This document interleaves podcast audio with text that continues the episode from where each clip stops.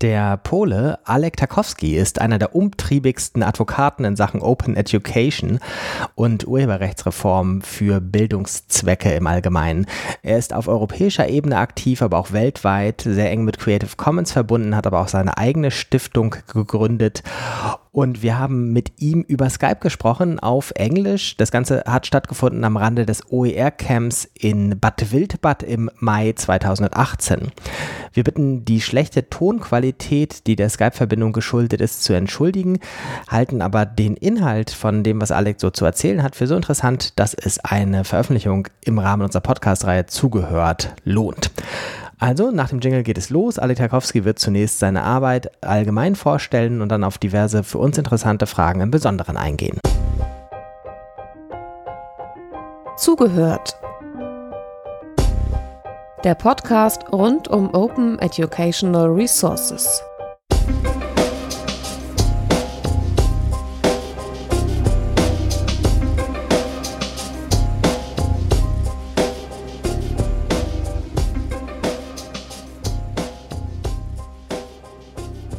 Alek, could I ask you for a short introduction of your work because it's so uh, so diverse, actually, what you're doing. So maybe you can pick the the topics on policy work with Creative Commons, with your work uh, on the European level. Yeah. So my my my personal history is that my adventure with Open began with Creative Commons and more precisely with the book Free Culture, which got published in 2014, uh, four, so almost 15 years ago.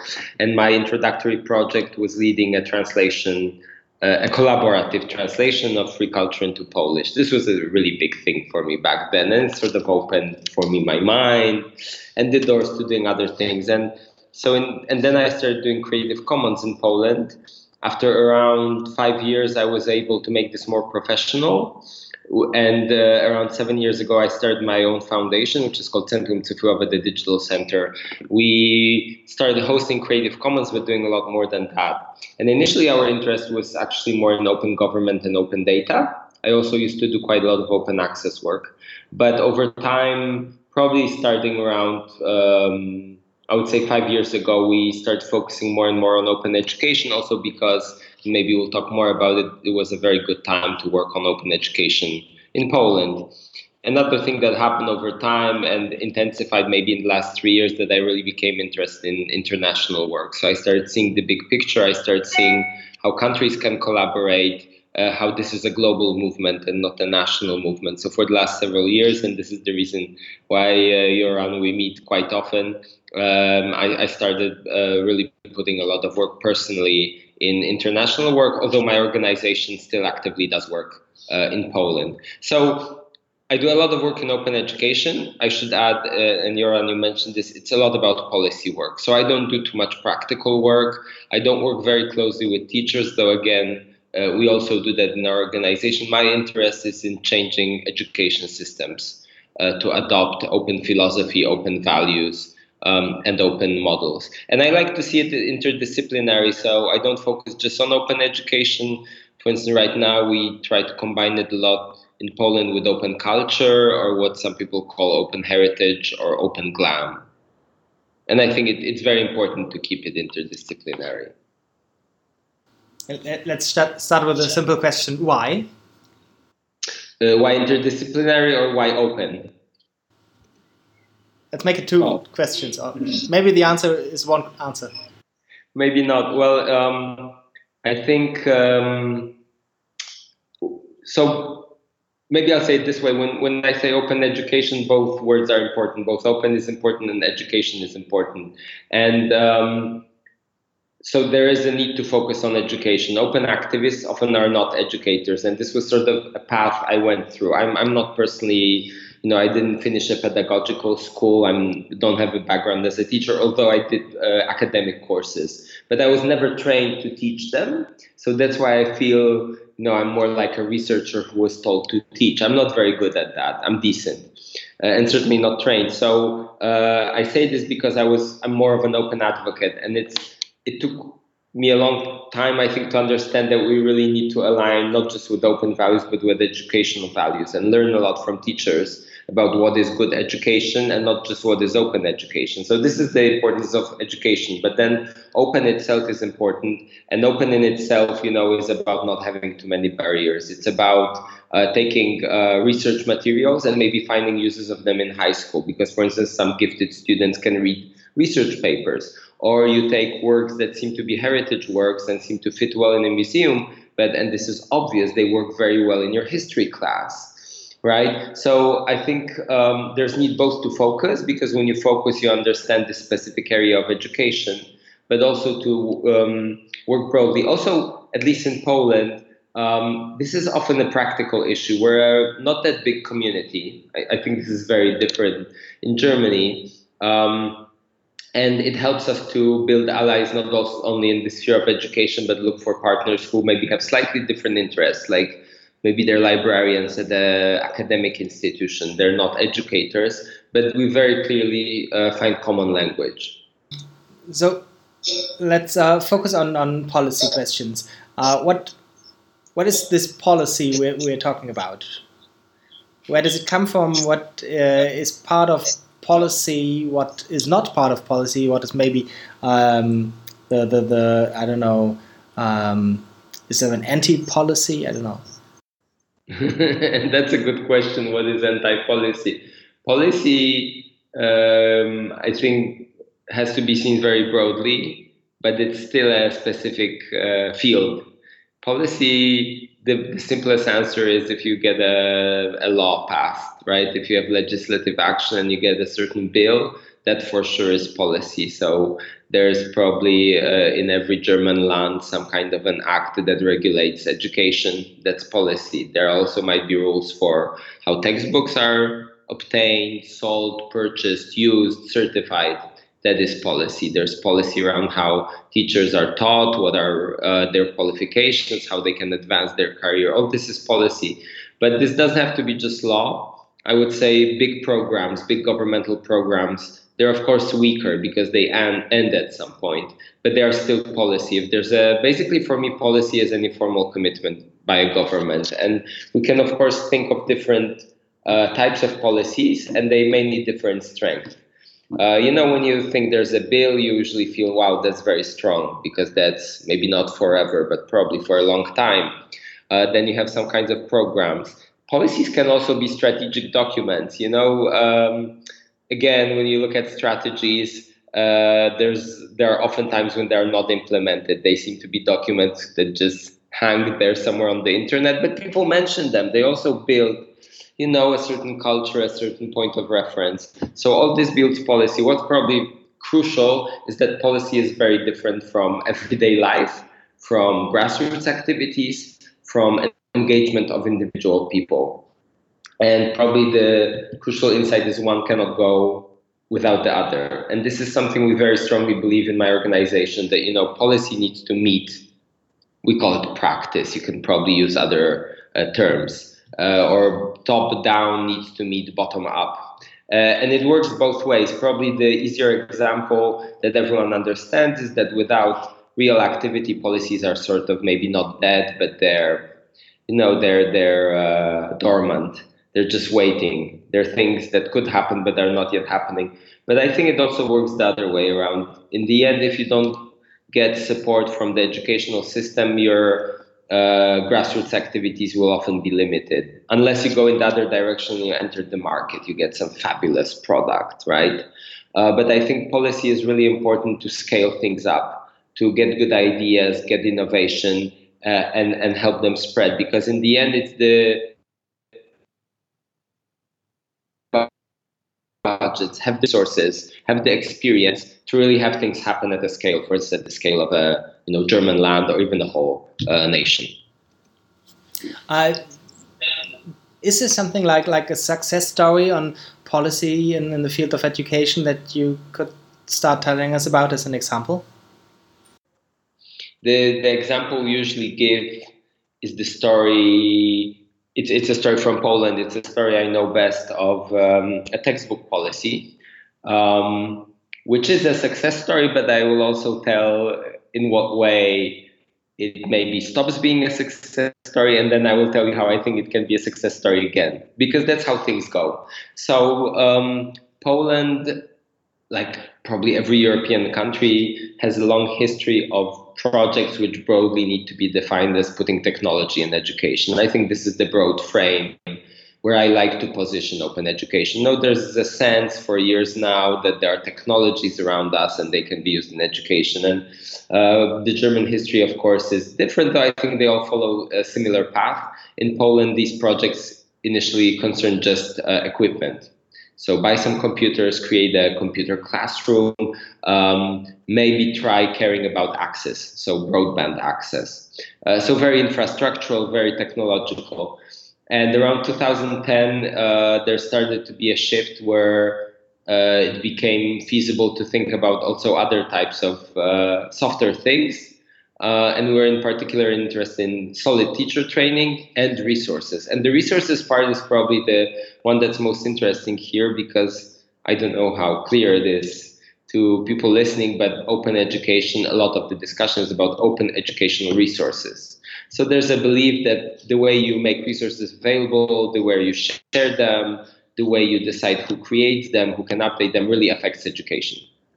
Um, so this was sort of the thing that happened in Poland that I think through a very good uh, sort of uh, mix of opportunities, uh, right people coming together, a government being open, to inspiration and to uh, know-how provided from outside by civic partners. We man- managed, the government managed to launch a program called the e-textbooks program, which was two, which was new for two reasons. This was in 2011. First of all, it was new that the government wanted to create a big batch of digital resources. The plan was to create resources which will cover the whole curriculum for primary and lower secondary education. So that's a lot. And really, so you can couldn't teach with these resources some facultative subjects like economy, but you could cover all the basic subjects throughout through uh, I think initially nine and then 12 years of education. Uh, so this was a very big move because until now the typical resources were printed and not digital and were not created by public bodies or from public funds, but were created the traditional model is by commercial actors. And so this would already be a lot uh, of innovation, but we're able to do even more. We're able to introduce the open model. So say, okay, if you're if you're uh, already putting public funding and you want to create resources with this money, the good thing to do is to make them open. So I don't know whether I need to explain what open means. It basically means make them available, make them available freely, also for reuse, so that not no one has to ask questions. Oh, can I use that? And can I reuse it? Can I change it? Uh, can I access it? And this resulted with the launch in 2015 of the eTextbooks platform, which is a really big policy success. So again, this is not a law. There was no law passed around open. And this is a goal we still have. We would like to see a law that would say any public funding of educational resources results in openness. But it's still a lot to have such a big program. It, it had a value of, I think, around 12 or 13 million euros. Um, so again, I know that right now in Germany you have much bigger budgets uh, for um, educational projects and open projects, which is impressive, but that's still a good amount, uh, and we know that. So this is a success story, but if I can continue talking, Jöran, is that fine?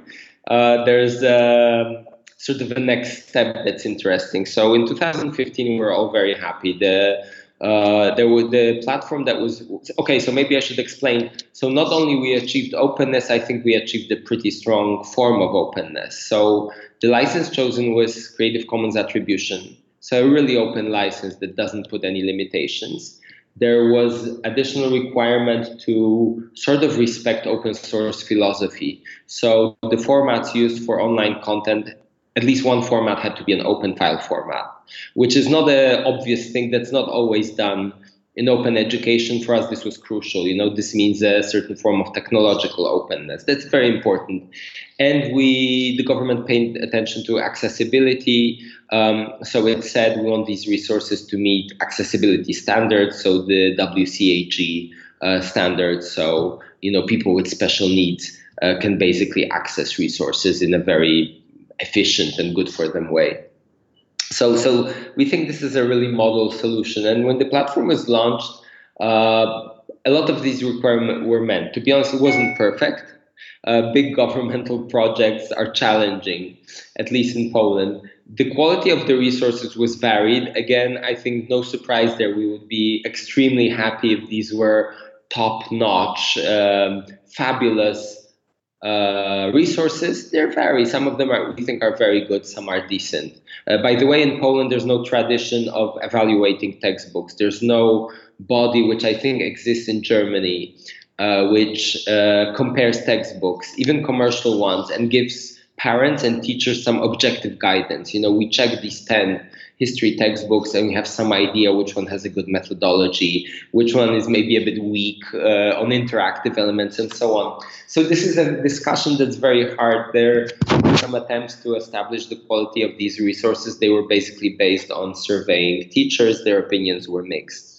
But what we know, the reason this policy project also might not be a full success, looking at it after three years since the launch, is that the the resource based project did not receive support from other kinds of interventions, especially interventions targeted at teachers who would be encouraged and taught how to use these resources. Another intervention that was missing is that actually quite a lot of schools don't have sufficient technology and infrastructure to really open up the possibility of using digital resources in class. And you know, so these two elements, the, the trick was that the, on paper in 2011, all these elements were combined. And that was a very good idea if you could have a complex project that brought open resources, good infrastructure, and properly trained teachers. Then you hit a jackpot. Um, it didn't work out that well, which I think in the short term led a lot of people to feel things are not going very well. But what I now think is that, again, if you give these processes a chance, these policies a chance, oh, sometimes just things take a while. And for instance, right now, just this week, uh, I took part in a, a, meeting, which is another one in a series of several meetings where there's a plan to invest another around 12 million euros equivalent in, in zloty 50 million zloty which is a significant amount in a teacher training program. And this program is very explicitly the goal of this project says okay we're seeing insufficient use of publicly created resources. We have a policy for creating these resources so we need to complement it with a teacher training policy. And another thing i want to mention the government didn't stop at creating the first batch of textbooks. There were um, next rounds planned and they're ongoing right now. For instance, right now we're creating resources for teaching foreign languages, which are an important thing, and very interesting vocational resources. They're interesting because they're uh, largely videos. Uh, this is, you know, modern vocational training can really benefit from videos instead of textbooks so this is uh, some challenge there to create it. So you know I'm, I, that's why i say like there was a success then there was a sense of a bit of a hiccup. Right now i think still things are rolling and we really need to look at the longer perspective. Uh, I found interesting in this example that it is probably typical for open education debates that so many perspectives are mixed are mixed up in this. So it's about how to bring new technologies into schools. It's about how to bring new uh, learning materials, so not only a digital textbook, but maybe interactive uh, material into schools. It's about uh, the, the open, as in open licensing. It's a new, um, well, business case by mm-hmm. the state uh, producing the material and not having it done by the, the market. Um, so many different uh, perspectives mixed, mixed up in this. Is it um, helpful to try this this mainstream approach to bring all these questions together because they belong together, or do you see other policy uh, efforts to to focus on the the open uh, as an open licensing questions? So um, when you look across Europe, uh, it seems that the open licensing policies are the entry point. This is still the flagship idea. You know, if you want to do open education, you think about availability of resources at policy level. I think there's some beauty in this approach that it's relatively simple. You know, you're you're switching. I'm not saying it's easy to do, but the idea is simple. You need to convince everyone that you make a switch in intellectual property rules, and then basically it happens. But and and that's simple. While what you describe, this this becomes quite complex. This idea that, but but the thing is, I think this complex model is more realistic, and this I this is I think what we learned that actually our the initial idea of a lot of open education enthusiasts was too simple and the changes in resources themselves don't cause the revolution we were expecting. For instance, to give you an example from Poland, but it's true everywhere else, I think, uh, to a varying degree, Polish teachers are very used to using commercial textbooks and they depend on them. A lot of them use them as their main, but sometimes even sole resource. You know, they just get a textbook. They also, as you know, get a lot of ready made uh, lesson scenarios, uh, uh, test plans, handouts, and they just function. I don't want to say like robots. That's a bit maybe unfair, but you know they're like production line factory workers. They're just given a resource, and they. I'm sure you're aware of this experience. So the hope was okay if we give them this batch of open resources, maybe it'll open them up and encourage them to create their own sets you know like modify the textbook add to it and, and, and, and I think this is still the goal. But what we understood is that it will not happen on itself just because something is open. So that's why we add things like teacher training and awareness, uh, this bigger picture of the idea of uh, ICT and education or technology and education. Um, this question of what's the proper infrastructure, what's the business models. And I think in this way, open education becomes more mature, more has a greater chance of really becoming significant in education, but to be honest, also a lot more difficult to understand, to implement, to coordinate activities, and so on. That's the price we sort of pay.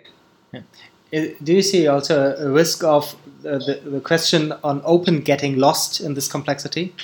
So we have maybe good infrastructure, good materials, uh, teacher training, but uh, uh, somewhere in between we forgot about the open idea. Mm, that's a good question because um, when you think just about the legal issues, actually, some people think that's a great scenario that people forget about it because it means it became so natural. That you, you, you, you made it. It's success. For instance, in Poland, we've been advocating for a long time to insert open requirements into all sorts of uh, grant public funding schemes.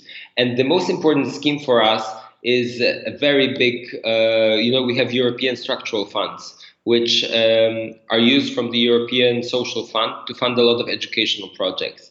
And we are very strongly involved in the process of defining rules for spending this money and managed to insert open licensing requirement there. So as a result, in regional and national level programs of all sorts, there's a in each one of them a statement in the grant conditions saying, and if you create educational resources with these funds, please license them openly. And initially, I would go to meetings where maybe a new program would be set up, and I would hear, like, not maybe complaints, but people would ask questions. What is this about? About a year ago, it stopped. It's just like everyone gets the requirements, they read it, and they say, okay. So, in a way, that's great. But what I think is the issue is that what's actually for me missing is people believing in open. So open uh, is not just a formal uh, description in some document, but open is something that's uh, to say is a bit simplifying in somebody's heart and mind.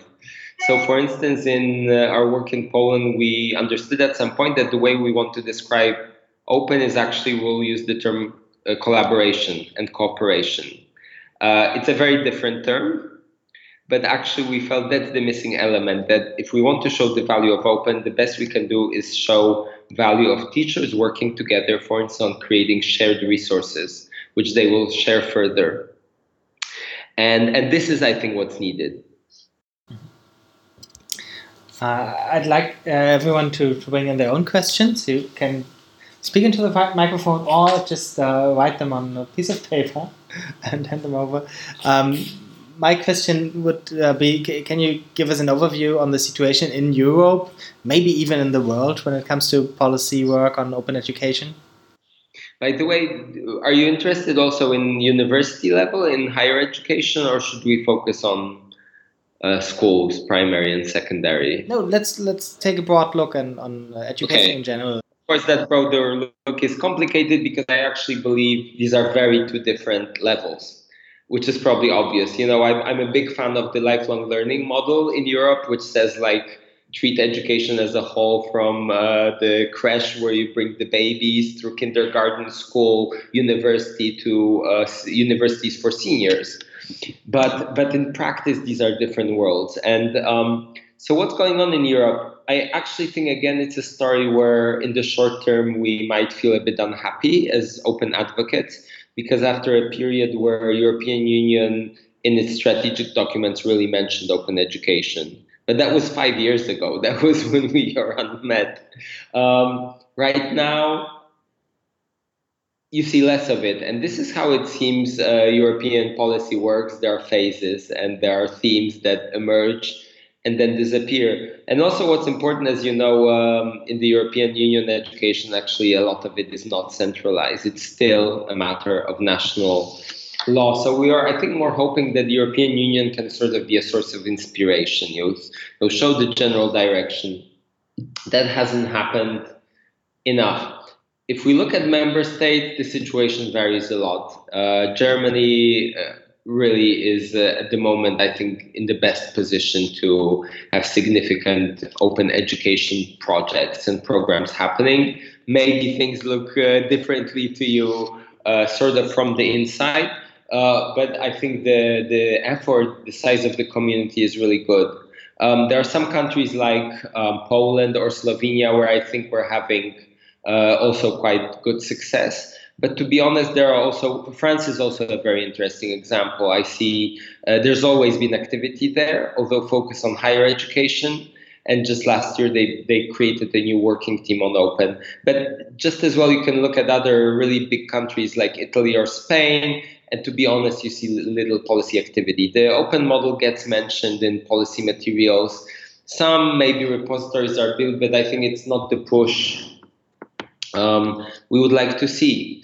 My general feeling is that we might find out at some point that um, I still think open makes a lot of sense for education, but maybe we will stop calling it open education because we'll find out that the slogan just doesn't work that well uh, that maybe there are other values that are more important. Um, in Poland, for some time, we felt that we should sort of, you know, zoom out, uh, treat open education as just an element of digital education. Maybe that's a good term, which is still a challenging concept.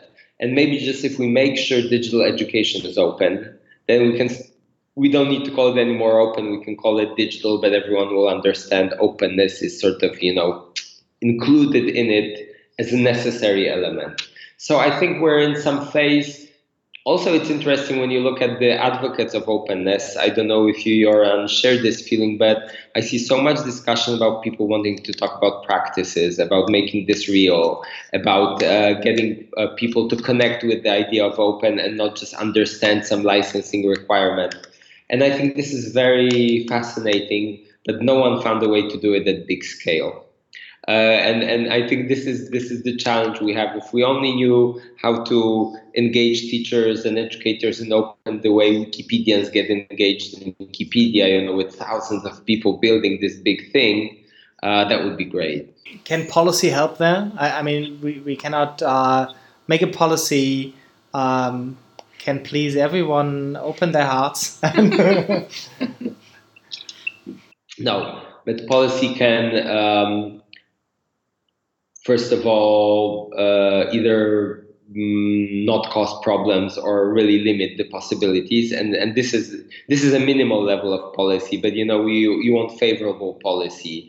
Uh, you don't want. So this means, for instance, copyright rules. That's slightly a different issue. But this is what we hear a lot from educators. You know, we try to talk with them about open. They come and say copyright is complicated. So that's another part of the complexity uh, really, you know, sorting that out. Or we have some interesting talks with teacher unions who really have some issues. So, do teachers own uh, the, the things they create? If you create a lesson plan or an academic resource, it varies, uh, but the, the baseline it's quite complicated and unclear. Um, so, uh, so this is an example where policy maybe mm, you know won't force anything, but can uh, be a good force, good good element.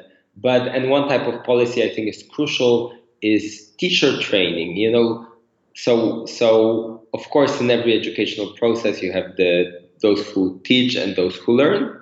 Those who learn are actually more important. I think they're the true subjects, true users of education, and sometimes even they teach themselves. But the catalysts of education, the gatekeepers, in a good sense, are the educators. So, uh, and again, you know, so for instance, we see a lot of activity that it's civil society organizations with relatively small budgets launch educational schemes, you know, teach about licensing rules, explain open models, but, and even they can do as much as they want, but that will not be the same as having it as a very down to earth element of teacher training at colleges, teacher colleges, universities, uh, pedagogy uh, departments. Um, and, and I think this is policy, right? This is policy for educating educators, which is a really big, big thing today. And what I like there, if you look at especially European discussions about what are key skills today, key competences, um, yeah, as you probably very well know, these are so-called, you know, all these like transversal competences, horizontal ones. So not knowing math, but knowing how to learn or knowing how to create resources. And I'm very happy to see that in these schemes, understanding open is considered a crucial skill just like understanding security online is, right?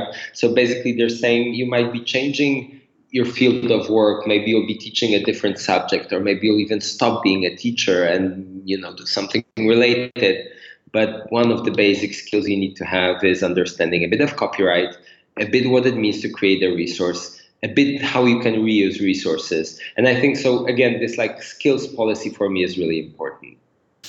We have one uh, question or comment by Paul yeah. Klimpel.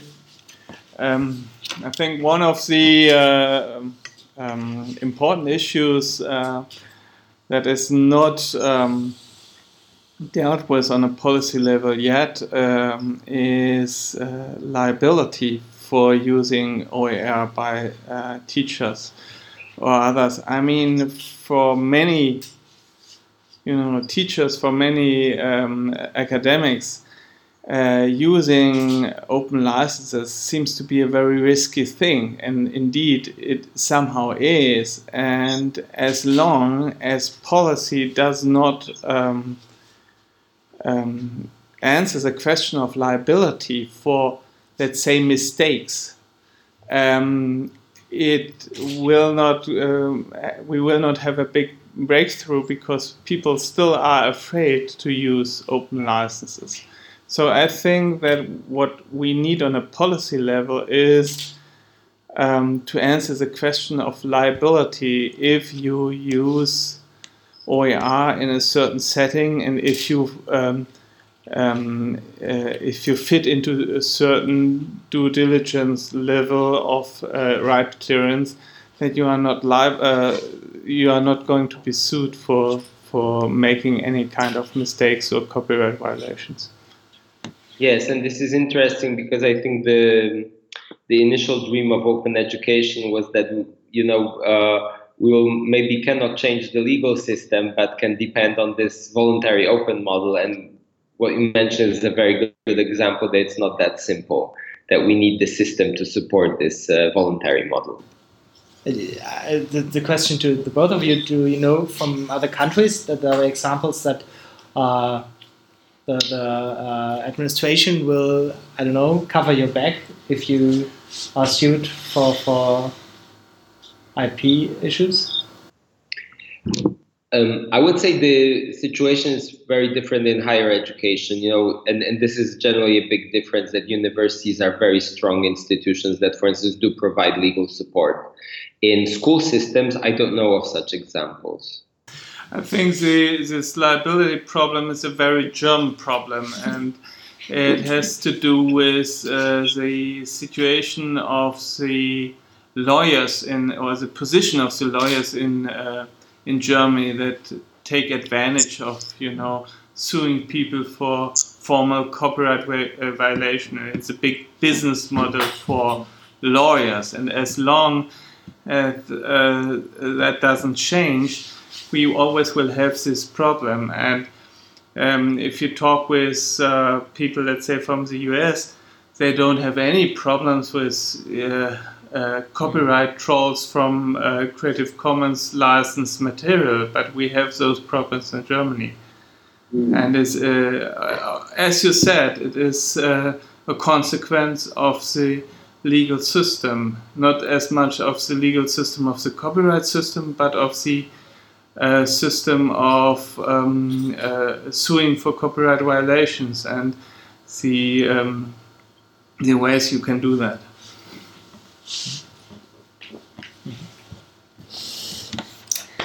Uh, any other questions in the room?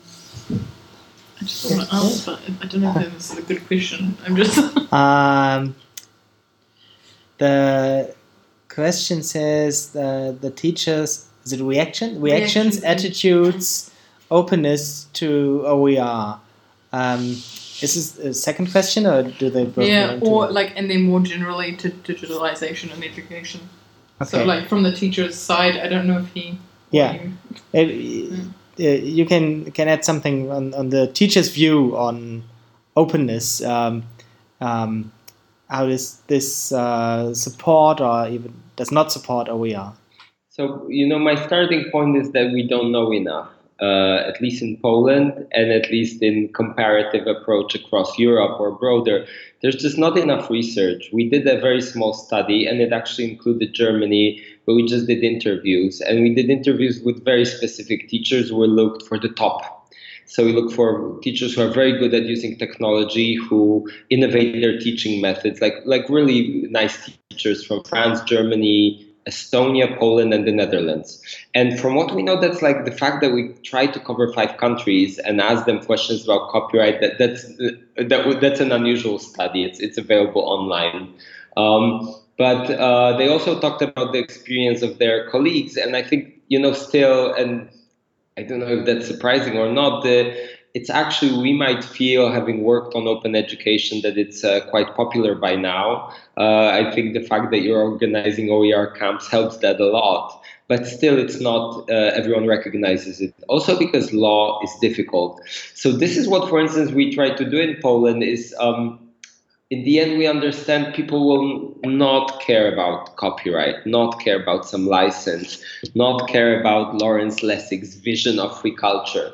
We need to give them good examples. You know, they care about materials that work and tools that work. And if, by the way, they found out that they work in a good way because they're open, that's the success. My, I very much respect the work of uh, John Wilbanks. She, he works in the US mainly on medical research, open medical research, but did a lot of also work with academics and science.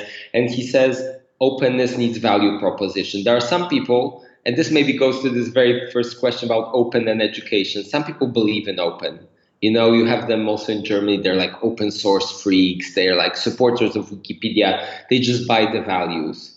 But there are a lot more people to whom you need to translate open into educational values. You know, very simple ones. Maybe work is easier or i become a famous teacher because my resources are reused so again this is something that policy doesn't do very easily. Uh, this is something that just needs to happen among teachers.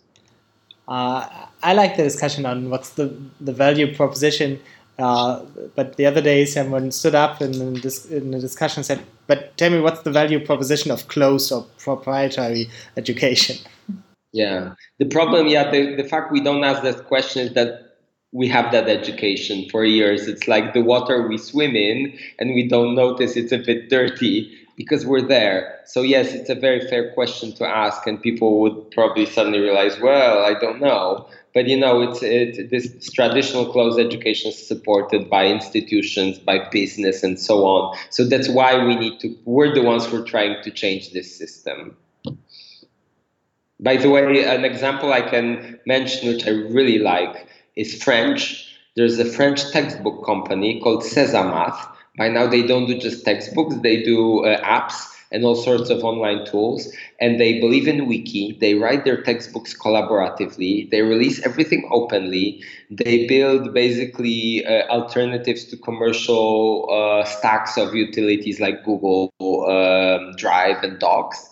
Um, and they have a market share. They take their wiki written textbooks, math and science, I think, or only math, uh, put them on the market, and people buy them. And and I love this story. Uh, unfortunately, it's all very French language focused. Uh, but if you look at Sesamath online, the tools are actually very reusable, on, also not just in French. That's for me a great story of showing the value of like really practical value of education, of open education. So looking at, at the clock, I know that you have to run, um, but I'm very thankful that you took the time to talk with us on not only policy but uh, the the big questions of open actually. My pleasure. Thank you very much. All the best for your work. We uh, will talk to each other soon, I'm sure, and um, all the best. Thank you. Likewise. Good luck with your event. Thanks. Bye. Bye bye. Das war Zugehört, der Podcast rund um Open Educational Resources. Weitere Informationen zum Podcast finden Sie unter www.open-educational-resources.de slash podcast.